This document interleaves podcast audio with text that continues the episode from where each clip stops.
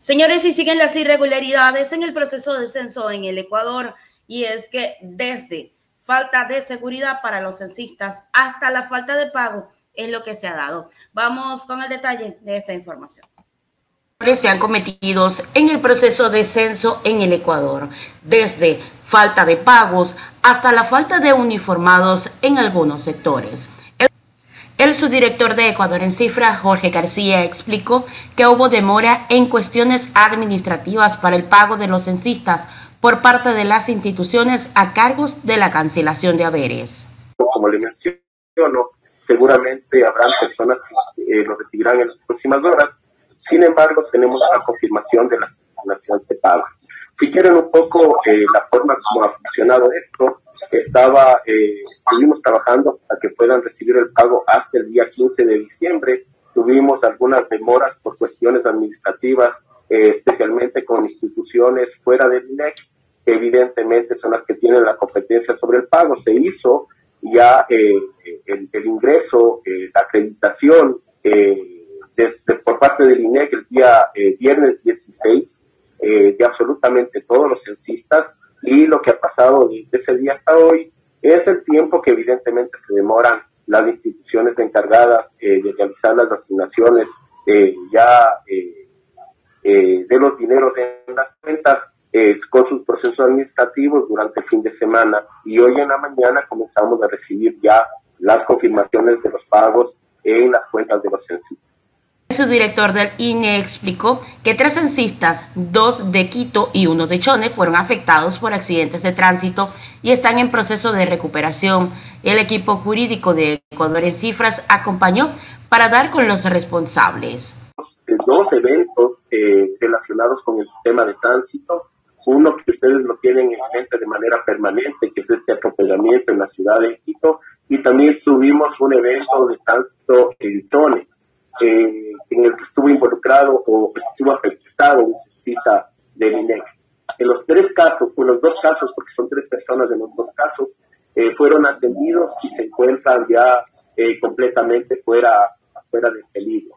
Están en un proceso de recuperación. Hasta los últimos reportes que hemos tenido tuvieron con permiso médico para que puedan recuperarse en sus, en sus viviendas y eh, nuestro equipo jurídico ha estado acompañándoles para que puedan hacer eh, algunas eh, acciones para judicializar esos casos y colocar a los responsables, identificar a los responsables y también que, que, puedan responder ante los afectados y ante la justicia. El director de Ecuador en cifras aseguró que hubo acompañamiento de algunas instituciones de seguridad a los censistas afectados.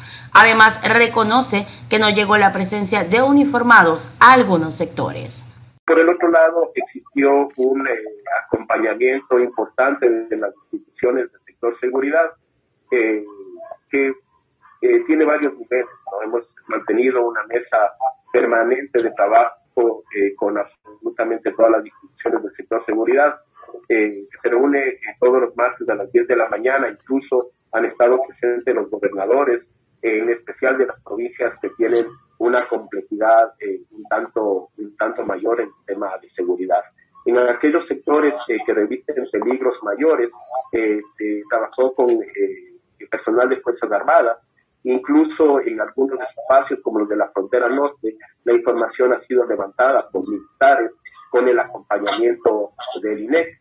Y en aquellos donde existe una eh, normalidad un poco mayor, ha sido la policía a través de patrullajes, etcétera, los que nos ha podido acompañar. Sin embargo, hay que estar también eh, sentado y, claro que esa eh, necesidad en campo es mayor.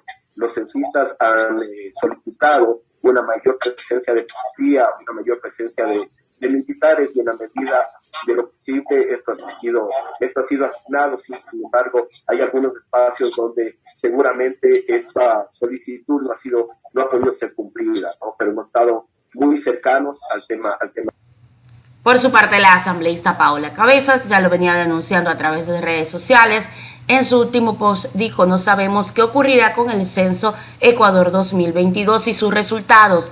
Los problemas del proceso muestran un panorama incierto en todas las etapas. Ecuador en cifra debe dar muchas explicaciones al país y nuestra tarea es precisamente seguir haciendo el control político. ¿Y qué ha ocurrido con el censo 2022? Nadie sabe nada. Nadie sabe si la información recabada va a servir para definir políticas públicas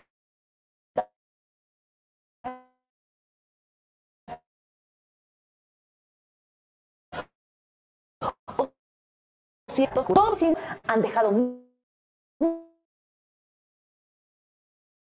Nunca antes un censo tuvo tantas dificultades y tal parece que el INEC no entiende la magnitud de los errores que ha cometido. Ha habido de todo en este censo. Presunta violación de derechos laborales de los censistas, un éxodo masivo de quienes hacían esta tarea, casos de robos, un equipo baleado en la provincia de Esmeraldas, otro equipo fue atropellado y hasta casos de acoso sexual. Es la protesta de varios censistas a los que se les debe el pago por su trabajo. Dicen que lo prometido no se ha cumplido. Todo esto mientras el INEC afirmaba tener un plan de seguridad. Plan que obviamente no existía, no existe y no existió, al puro estilo de este gobierno. El censo más caro de la historia del Ecuador 80 millones financiados con un préstamo del Banco Mundial. Según cálculos elementales, el censo terminará costando cerca de 8 dólares por persona, es decir, más de lo que costaron procesos similares en Brasil y Argentina. Pero para colmo, lanzaron su campaña de comunicación tarde. Nadie se enteró, afectando el proceso de autoidentificación de los pueblos y nacionalidades, cuyos representantes jamás fueron tomados en cuenta en el plan de socialización. Con esos antecedentes nos preguntamos, ¿serán certeros los datos que arrojará este censo? ¿Pasará lo mismo que en Colombia, en donde eliminaron el 30% de las personas afrodescendientes? El periodo termina el 18 de diciembre. Solo después veremos los resultados de este proceso proceso que representa genuinamente, con exactitud, la política pública. Aquí tienen, la denuncia claramente la hace la asambleísta Paola Cabezas, todos los errores que se han venido cometiendo en el proceso del censo en Ecuador. Señores, y aún falta muchísimo por ver.